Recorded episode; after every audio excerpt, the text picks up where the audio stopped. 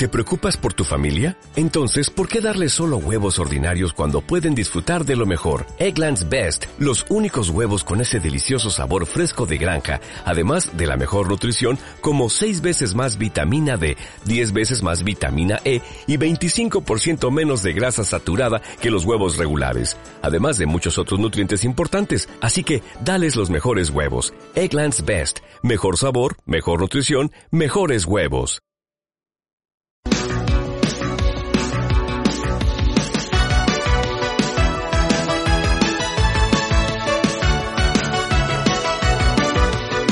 Estás escuchando Viajando, el tiempo en tu destino, un programa sobre el clima y los viajes ofrecido por Canal Tiempo 21.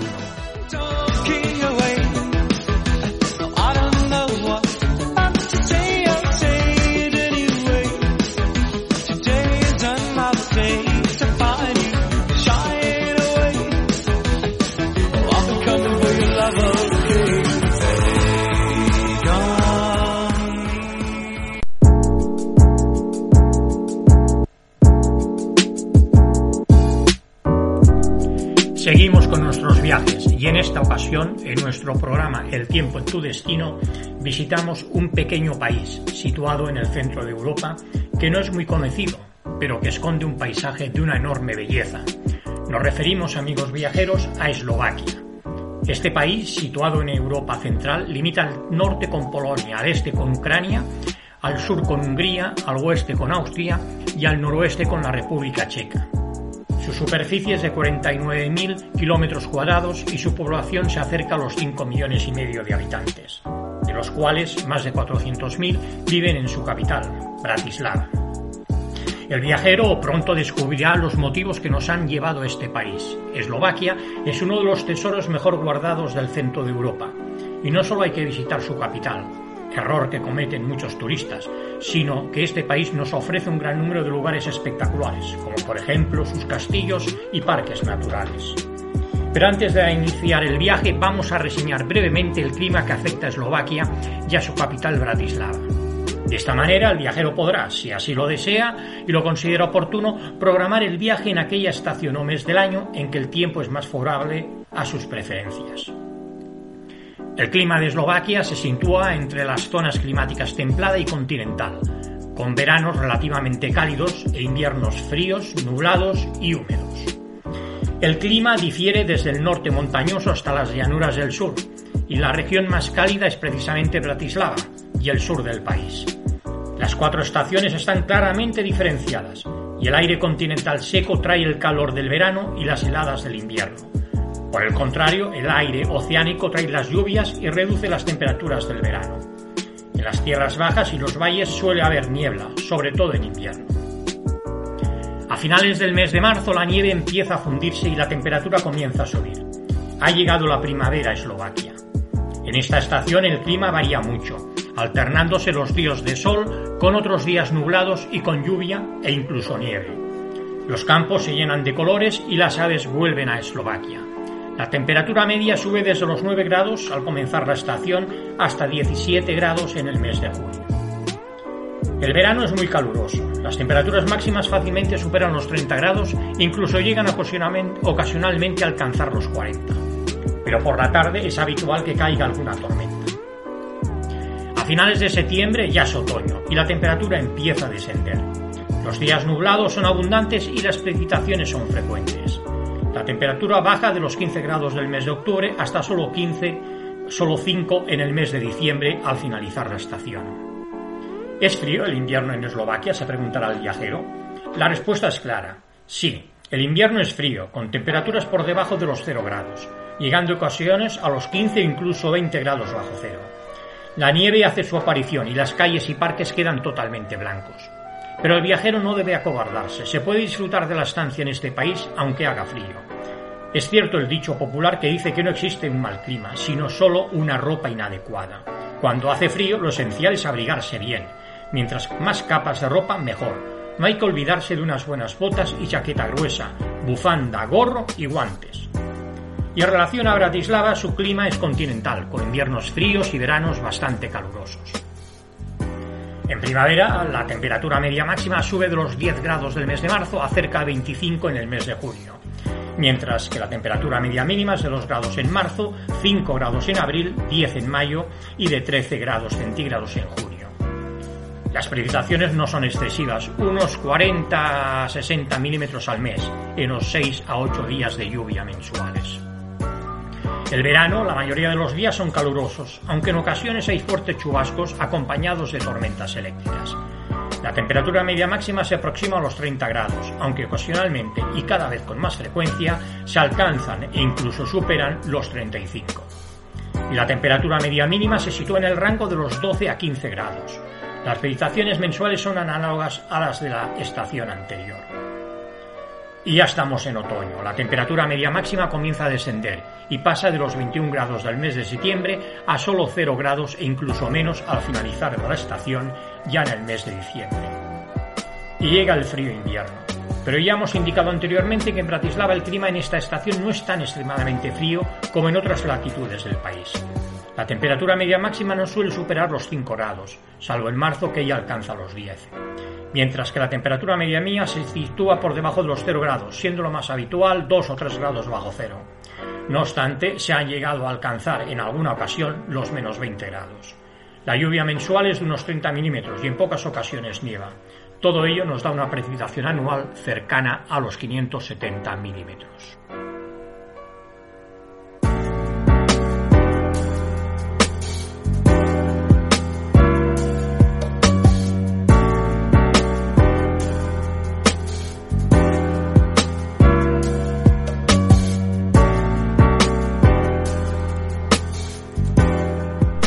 Viaje a Eslovaquia se realizó en un mes de julio y, y el tiempo fue agradable, con temperaturas cálidas y sin apenas lluvia.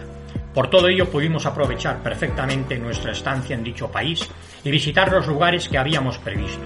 Empezamos ya el viaje y comenzamos por la capital, Bratislava. Es una ciudad pequeña, pero muy turística, ubicada en el centro de Europa. Es una ciudad muy agradable y con un bonito centro histórico y se puede visitar lo más destacado en uno o dos días. A continuación reseñamos los lugares turísticos más interesantes. La Iglesia Azul. Como su nombre indica, esta iglesia es de color azul y fue construida en 1913. En realidad se llama Iglesia de Santa Isabel, pero todo el mundo lo conoce popularmente por su color tan característico. Es uno de los mejores ejemplos de Art Nouveau en la ciudad, y tanto el exterior como el interior están pintados de azul. Muy hermosa es su torre redonda de más de 35 metros de altura y sus vidrieras también azules. El Palacio Grasalkovic. Este palacio fue construido en el siglo XVIII y es otro de los mejores edificios que pueden verse en Bratislava. Lleva el nombre de Antón Grasalkovic, su primer propietario, titular de la Cámara Real de Hungría.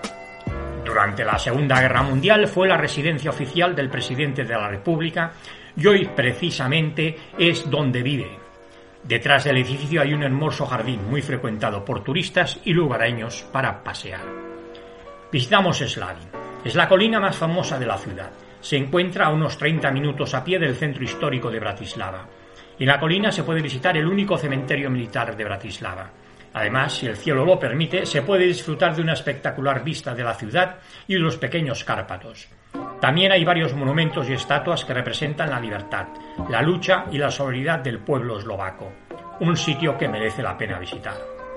El centro histórico. Es muy aconsejable recorrer tranquilamente su centro histórico. El Star Miastro es pequeñito, así que no tiene pérdida. Disfruta de sus terrazas, tómate alguna cerveza y espera hasta la hora de comer para disfrutar de la buena gastronomía eslovaca y la Plaza Mayor. La plaza articula el centro histórico de la ciudad. La plaza, con la bonita fuente de Maximiliano en un costado, está rodeada de algunos de los edificios y palacetes más elegantes de la ciudad. Pero entre ellos sobresale literalmente la alta torre del ayuntamiento. Junto a ella, un ancho arco de entrada al coqueto patrio interior del ayuntamiento bordeado de arcos. Una de las visitas imprescindibles de Bratislava es sin duda la subida a la torre del ayuntamiento la Plaza de los Franciscanos. A un lado del ayuntamiento se encuentra esta pequeña plaza. Sus casonas y recovecos hacen que sea uno de los lugares más bonitos de la ciudad. En uno de los costados de esta irregular plazuela se apelotonan la iglesia jesuita de estilo barroco, el monasterio de los franciscanos que da nombre a la plaza y la iglesia de la Anunciación. Merece la pena rodear esta última desvencijada iglesia de fachada barroca y capillas góticas. Estas callejas apartadas unos metros de la algabarilla de los turistas son uno de los rincones con más encanto de la ciudad. Y también es interesante ver las estatuas de bronce. En el centro histórico de Bratislava se encuentran las curiosas estatuas de bronce. Fueron colocadas en los años 90 de forma simbólica.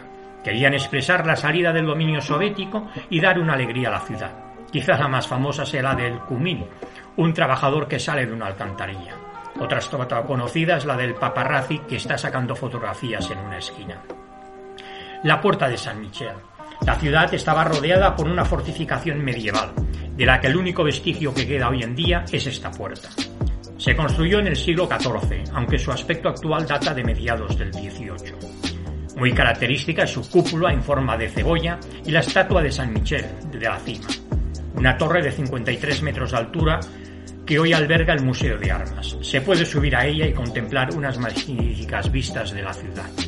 También es interesante visitar el castillo de Bratislava. Situado en el alto de una colina rocosa, dominando la ciudad y el Danubio, comenzó a construirse en el siglo X y hoy alberga el Museo Nacional Eslovaco y la residencia oficial del presidente de la República Eslovaca. Su aspecto actual data de las sucesivas restauraciones llevadas a cabo en él a lo largo de los siglos. Las cuatro torres que lo flanquean están consideradas todo un símbolo de la ciudad. Desde una de las torres, la Torre de la Coronación, se puede admirar una panorámica excepcional del río y de la ciudad, aunque los pies del castillo desde sus jardines ya se tienen unas preciosas vistas. Hay que visitar también la Catedral de San Martín. Situado bajo la colina del castillo, se trata del edificio religioso más importante de la ciudad. Desde mediados del siglo XVI hasta el XIX albergó la coronación durante la dominación turca de hasta 19 monarcas húngaros. Fue construida en el siglo XV, un estilo gótico, aunque desde entonces se le han realizado numerosas reformas, como una neogótica en el siglo XIX. Impresionante su torre de 85 metros de altura y la estatua de San Esteban, de más de 300 kilos de peso. Nos acercamos ahora hasta la iglesia de los capuchinos. Frente a la gran cantidad de templos barrocos de decoración abigarrada de la ciudad, sorprende la austeridad de la iglesia de San Esteban. Los capuchinos la construyeron entre 1711 y 1717, poco después de levantar el monasterio anexo. Su exterior, de decoración somera, ya nos anuncia lo que nos encontraremos al entrar. En su interior, salvo el altar mayor, sus paredes desnudas y encaladas apenas cuentan con algunas pocas hornacinas que cobijan unos cuantos santos. Sin embargo, es una de las parroquias más estimadas por los lugareños. Y la calle Kapitulska. A pocos pasos de los capuchinos, en dirección a la ciudad vieja, hay unas escaleras que dan paso a una de las zonas con más encantos de todo Bratislava. En torno a la calle Kapitulska se encuentra un puñado de callejuelas empedradas, otra pequeña iglesia y algunas casonas desvencijadas de los más pintorescas. Las casas más nobles han sido ya restauradas y acogen instituciones importantes pero pocos viajeros acercan hasta este precioso rincón de la ciudad que os podemos asegurar que vale la pena visitar.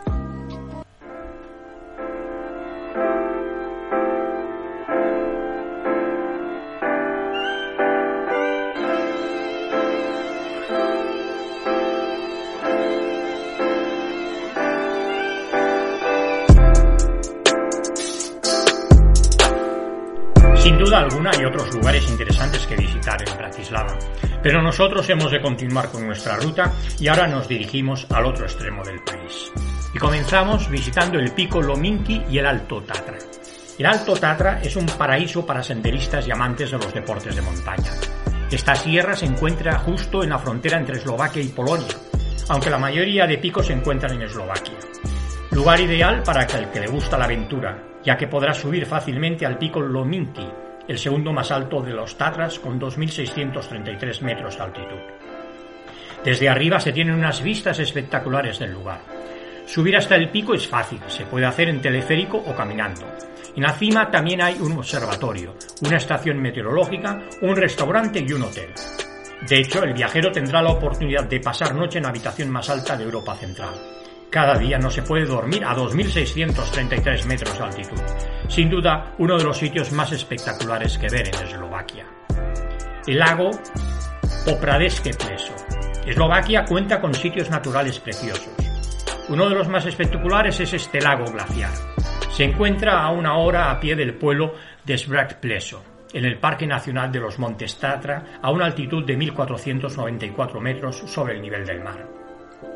Aparte de disfrutar del lago, donde se reflejan los preciosos picos de los Tatra, en los alrededores también existen diversas rutas de senderismo. Destacamos la ruta de 6,2 kilómetros ubicada cerca de Visoque Tatri y tiene una elevación cercana a 85 metros, y no es difícil de realizar. El camino está pavimentado, pero si se toma el desvío hasta el cinturín, conviene llevar calzado resistente porque esta ruta circular es muy rocosa e intransitable.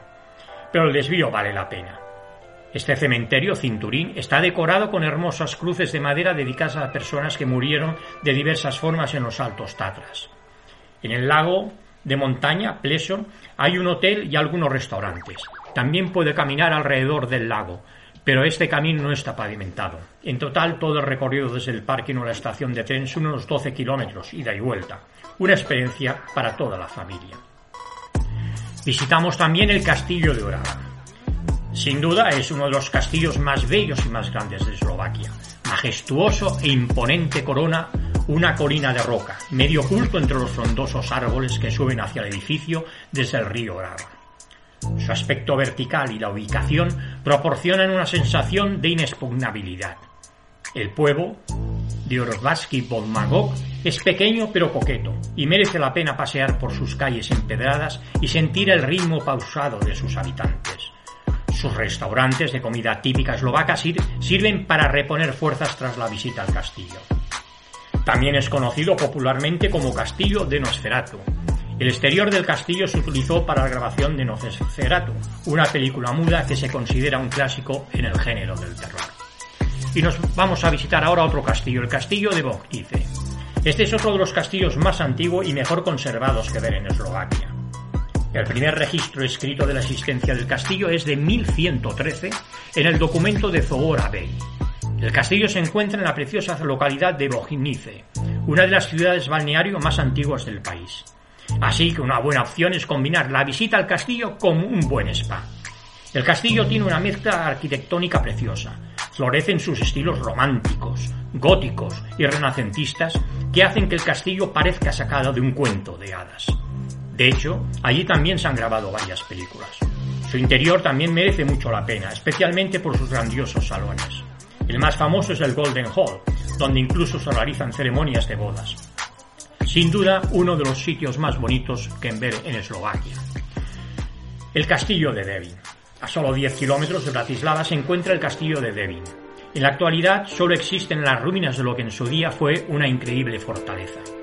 Su, ubicación sobre un acantilado en confluencia entre los ríos Danubio y Morava le permitía vigilar las rutas comerciales entre ambos ríos.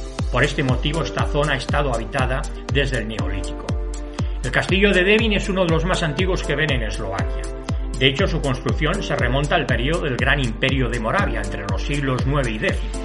Posteriormente, tras la caída de Moravia, el castillo fue decayendo hasta ser destruido en 1809 por las tropas de Napoleón. En el siglo XX se hicieron unas cuantas reconstrucciones y en la actualidad alberga un museo. Y visitamos también Bardejov. Perdido entre las montañas de Eslovaquia se encuentra la pequeña población de Bardejov, el mejor ejemplo de la arquitectura medieval eslovaca. Su centro histórico medieval está muy bien conservado. Todavía se pueden visitar sus casas burguesas, iglesias y otros atractivos como su sistema de fortificación. Las murallas datan de los siglos XIV y XV y se consideran una de las fortificaciones medievales mejor conservadas de Eslovaquia y del centro de Europa. La ciudad ha conseguido mantener su carácter medieval y sigue atrayendo a muchos turistas. Dada su ubicación lejana de las aglomeraciones, ha conseguido preservar sus encantos de una manera exquisita, lo que le ha valido ser reconocida como Patrimonio de la UNESCO. Su arquitectura gótica renacentista, la plaza medieval y las casas señoriales son como un museo al aire libre.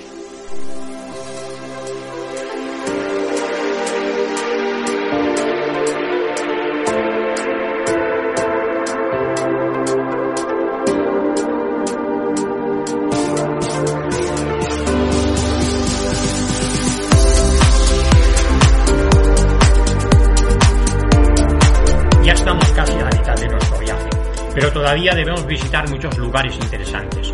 no nos entretengamos más, continuamos viajando. Y empezamos visitando Hanoskibove Die. Aquellos viajeros que les guste especialmente el senderismo no pueden marcharse de Eslovaquia sin conocer las gargantas de Hanoskibove. Están ubicadas en la preciosa cadena montañosa de Malafaltra, en el norte del país. Hay tres gargantas diferentes, a las cuales se accede a través de varios senderos de diferentes dificultades. Se pasa por cañones y cascadas preciosas. Es un sitio ideal para pasar un día en familia. Todos los senderos están perfectamente marcados. El más fácil de recorrer es el de Don Ledier. Los que están en buena forma pueden hacer los otros dos, aunque se debe tener en cuenta que hay tramos complicados donde se tienen que subir por escaleras o agarrado a cadenas y están cerrados en invierno. El castillo de Spis. Eslovaquia, como habíamos dicho anteriormente, tiene muchos castillos, pero ninguno es tan grande como este. De hecho, es el castillo fortificado más grande de Europa Central. Se construyó en el siglo XII y a lo largo de los siglos ha ido adoptando varios estilos arquitectónicos.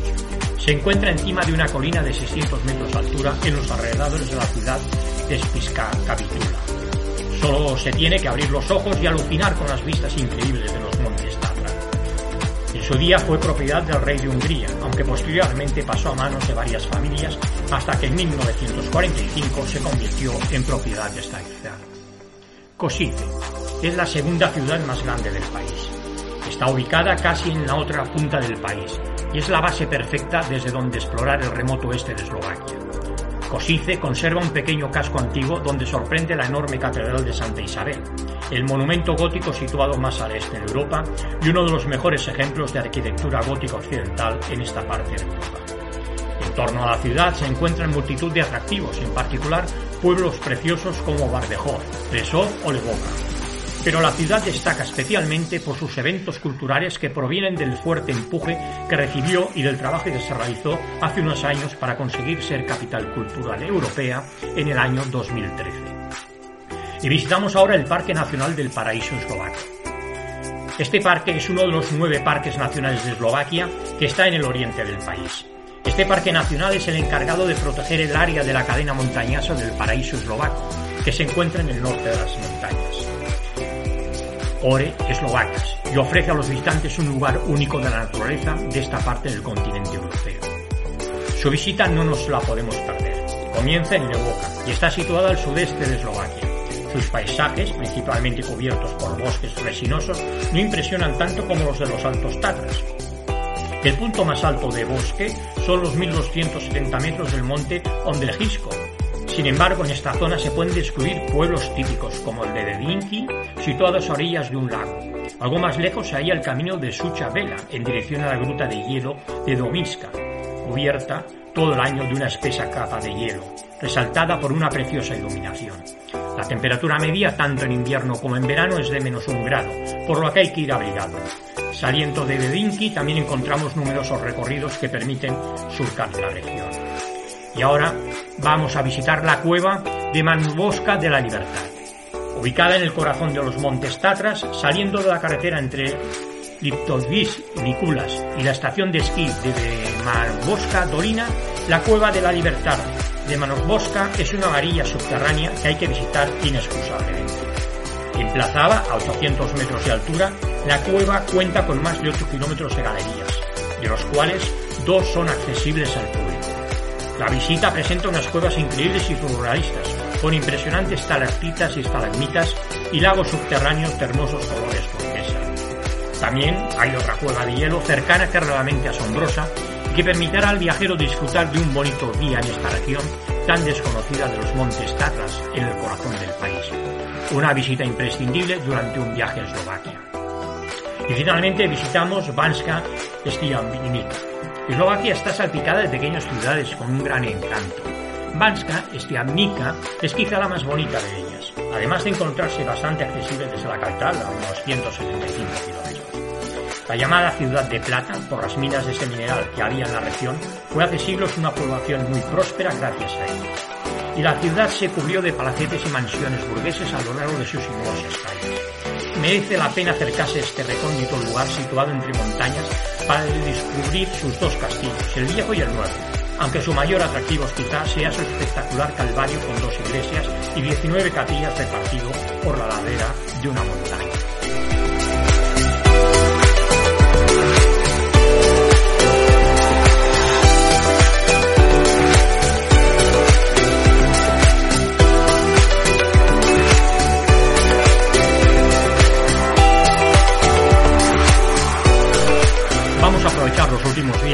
Viaje por Eslovaquia para seguir recorriendo tan impresionante país. Y estamos ahora en Hasna. En Eslovaquia se pueden ver castillos, ciudades pintorescas, picos de más de 2.000 metros, pero los amantes de los deportes de nieve también podrán disfrutar de su afición entre los meses de diciembre y abril. La estación de esquí de Hasna es la más grande de Eslovaquia y se encuentra en las montañas Low Tatras y ofrece excelentes condiciones para los deportes de inviernos para esquiadores principiantes y expertos. El monumento de Hasna es definitivamente Chopok, el segundo pico más alto de los Bajos Tatras, 2.024 metros, conocido por sus excelentes opciones de esquí y senderismo. La estación de esquí cuenta con las pistas de esquí más largas de Eslovaquia, dividida en cinco áreas: Zareviki, Hasna, Oturne, Sirdeko, Kosodebrina. Hay casi 50 kilómetros de pista, una decena de zonas de freeride, esquí nocturno y pistas para niños. Visitamos ahora otra ciudad, Bačka Bistrica. Esta localidad del centro de Eslovaquia puede ser una excelente base para explorar esta parte del país. Bačka Bistrica es la quinta ciudad más populosa de Eslovaquia y está bien conectada tanto por un tren como por autobús como las demás ciudades importantes y con otros lugares de interés de la región. Hay un centro histórico pequeño pero muy agradable, una plaza mayor amplia y bonita y unos cuantos edificios históricos muy interesantes, como por ejemplo el castillo, la iglesia de la Asunción y la casa Turzov. Y ya fuera del casco antiguo el interesante Museo de Levantamiento Eslovaco. Bien me merece una visita de unas cuantas horas antes de encaminarse hacia algunos de los parques nacionales más bellos de Eslovaquia, como el cercano Parque Nacional de los Bajos Tatras. De hecho, prácticamente toda la ancha franja que separa esta ciudad de la frontera polaca son zonas protegidas y parques nacionales. Y visitamos también otra ciudad, Presov. Con 91.000 habitantes, Presov es la capital de la región de Saris, en el este de Eslovaquia. La historia de la ciudad está entrelazada con la de los ruteros, dada su ubicación en lo que en el pasado se conocía como Rutenia Cárpata y que históricamente se caracterizó por ser una región subdesarrollada. Tras la Segunda Guerra Mundial se consiguió invertir la situación de atraso crónico gracias a un proceso de industrialización llevado a cabo para compensar este desequilibrio regional. Lo más interesante para visitar son la Plaza Namesti. Es la antigua plaza de mercado y en ella se encuentran representadas dos de las cinco confesiones religiosas que se practican en la ciudad. En la misma plaza está la iglesia de San Nicolás, que se remonta al siglo XIV y en su interior destacan los bancos renacentistas y un altar mayor de estilo barroco. Y cerca se encuentra la Evangelii Kostor, la iglesia luterana del siglo XVII. Rodeando a la plaza se encuentran una serie de edificios y viviendas de estilo gótico renacentista. Y junto a la zona jardinada de la plaza se encuentra la calle principal, o Almana Urica, en donde también se encuentra una serie de edificios antiguos, y la greco-católica catedral, San Jana y Catedral Greco-Católica de San Juan Bautista. Y finalmente visitamos también Piastani. Es hora de relajarse Eslovaquia puede presumir de balnearios y aguas termales en bastantes sitios. Sin embargo, por encima de todos destaca Piastani, una ciudad de 30.000 habitantes que está a orillas del río Ba. Piastani es famosa en todo el mundo por sus aguas curativas geotérmicas y barros sulfurosos terapéuticos. El barro y el agua mineral termal, de entre 67 y 69 grados, da a Piestani tiene efectos terapéuticos sobre todo en el reumatismo y las enfermedades del sistema motriz. Y también visitamos el Parque Nacional Pieniego. Está ubicado junto a la frontera polaca, pero frente a las altas cumbres de los Tatra, aquí los montes más altos no alcanzan siquiera los mil metros. El Parque Nacional Pieni tiene su equivalente al otro lado de la frontera eslovaca. Ambos parques forman un conjunto de gran valor ecológico y paisajístico en el que destaca el río Dunajé, que separa ambos países a lo largo de varios kilómetros. Y el Dunajé discurre plácido entre pequeñas colinas boscosas, creando hermosos meandros y encantadores recuerdos. Y es precisamente el río el protagonismo de la gran atracción turística de la, zona, el descenso en balsa por las gargantas del río Dunajé. La ruta dura dos o tres horas y en ella los hábiles barqueros maniobran en el poco profundo una en frágiles balsas que transportan 8 o 10 turistas. También se puede recorrer este encantador rincón de los Cárpatos en bicicleta. Y aquí finaliza nuestro apasionante viaje a Eslovaquia. Pero pronto estaremos de nuevo con todos vosotros, con nuevos viajes y podcasts. Y si estás interesado en visitar una ciudad o país en concreto, nos escribes a info@canaltiempo21.com, nos lo comenta y allí nos iremos. Y además, si quieres colaborar con nosotros y publicar en nuestra web o editar un podcast, también nos lo dices y lo comentamos.